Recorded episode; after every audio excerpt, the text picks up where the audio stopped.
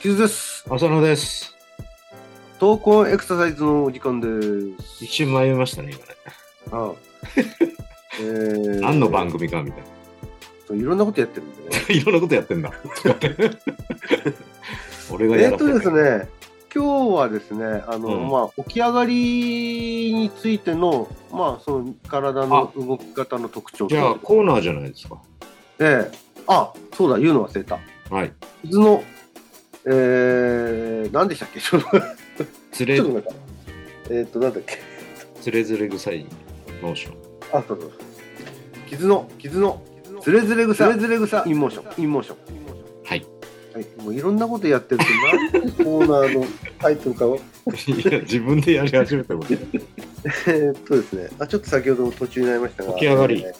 起き上がり動作。で今日はちょっと文献を交えてお話ししたい。うん。お願いします。で、どういう文献かっていうと、はいまあ。あの起き上がってくるときにあの非常に最もポピュラーな起き上がり方特に高齢者のですね最もポピュラーな起き上がり方というので、えー、と体をですね、まあ仰向けから起きてくる場合なんですがうん。体をですねうまあん半分あ横に回しながら肘をついて片肘をついて起き上がるとああ、ちょっと寝返りっぽくなってね。そうまあ部分回線型のパターンあるいはパーシャルローテーションパターンって言われているものなんですがこれ、うんあの高齢者だとか、まああの体にちょっと障害を持っている人たちなんかの起き上がり方では最も多いと言われているうん。このですねパーシャルローテーションパターンの起き上がりをですねうん。肩の開き具合、その肘で支える側の、あの体を支える側の、えー、と肩の開き具合で、起き上がり方になんかね、特徴があるのかっていう研究です。ああえー正式タイトルが、まあ、肘側の肩関節外転角度の違いによる肩肘立ちを経由した起き上がり動作の定量的解析と。うん。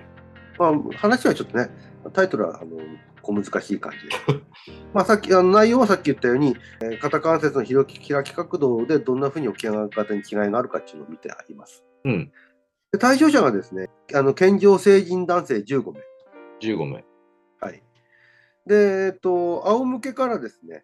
右肘を床について、まあ、右肘をベッドについてですね、うん。そしてそこから短在まで足を下ろして起き上がる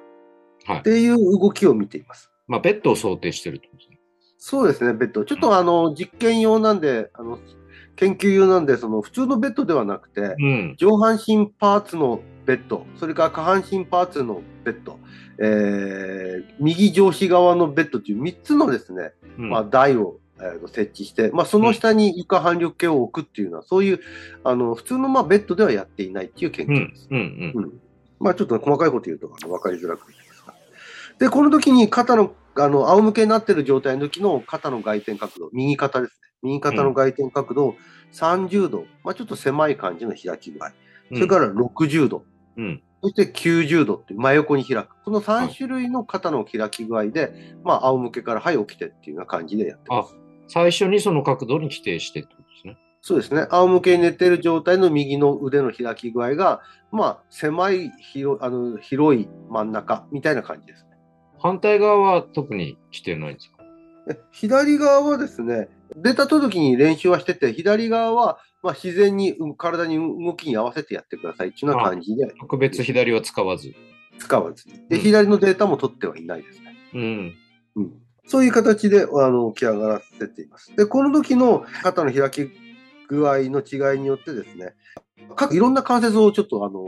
見てるのが3次元動作解析機で、まあ、いろんなところにマーカーを貼ってですね、体幹だとか頭の頭部の位置だとかですね、え肩の関節角度だとか、まあ、いろいろとあの多くの関節角度を見ていますが、その各軍艦での最大に、えー動く角度、えーそれからその最大に動いた角度に達する、えー時間、それから身体重心の移動距離、うんそしてあとあの右手でまあ支えてますけど、その右上肢の床反力の最大値、うん。その最大値に到達するまでの時間、まあ、こんなようなデータをですね、一応、うんあの集めています。うん。結果を先に言っちゃいますそうですね。うん。うん、手をですね狭くしてる状態30度に横に広げてる状態でうん起き。上がろうとするときには、えーまあ、かなりですね腕にかかるそのあの床反力うん。手にかかる床反力が頭から足元の方の足元側の方にグッとこう力がですね加わあの大きく触れている、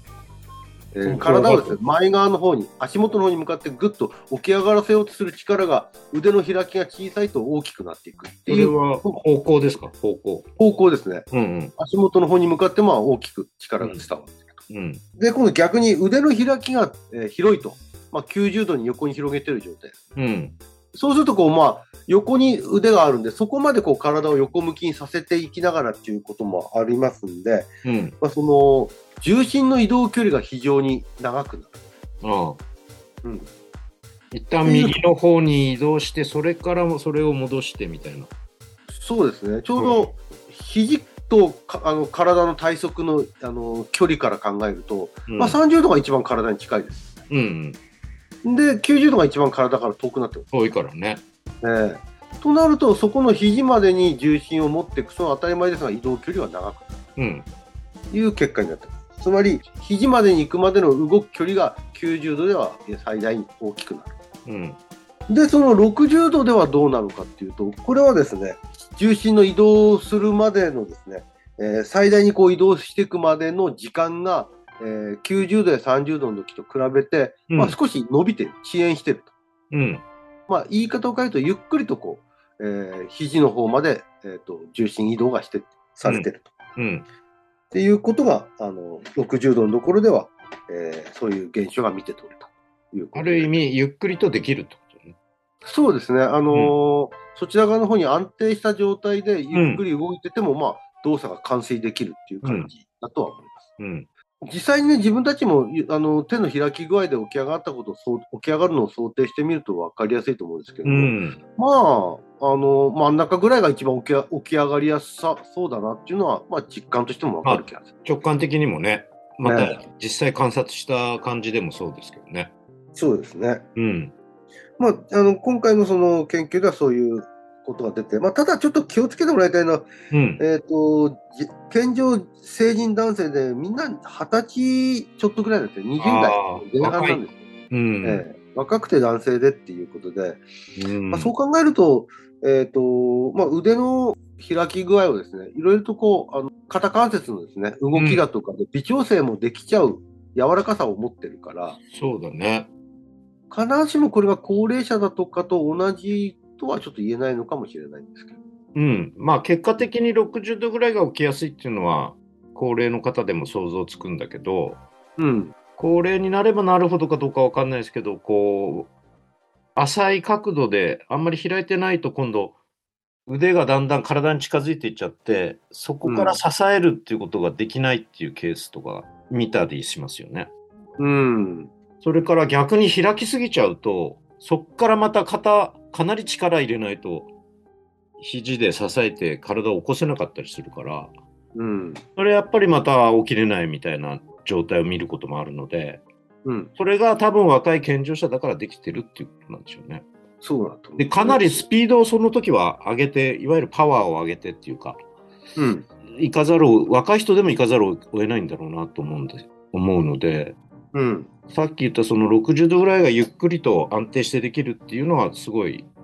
納得がいくっていう感じがしますよね。うん。まあ一応ですね、あの、起き上がりの、起き上がりのその条件を自由に完全にしてるわけじゃなくて、うん。えーっと、起き上がるまでの、あの、全部その動作がですね、スタートして終わるまでの、えーっと、動作をですね、うん。一応、あのー、4秒ぐらいで終わらせれるようにっていう形で、4秒でああ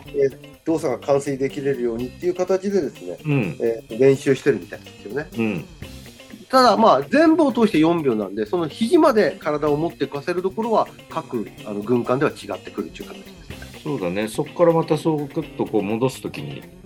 まあうん早くやろうと思えば若い人はできるかもしれないけど、全部含めてね。ただ一応全部は4秒なんだけど、ああ肘まで持ってくるところではやっぱり全然、全然というか3つでは違ってくるっていう。そんなこと言っちゃうと元も子もないけど、さす手でさせなくても起きれちゃうぐらいの年代だからね。そうそうそうそう、まあ、もともこもないんだね。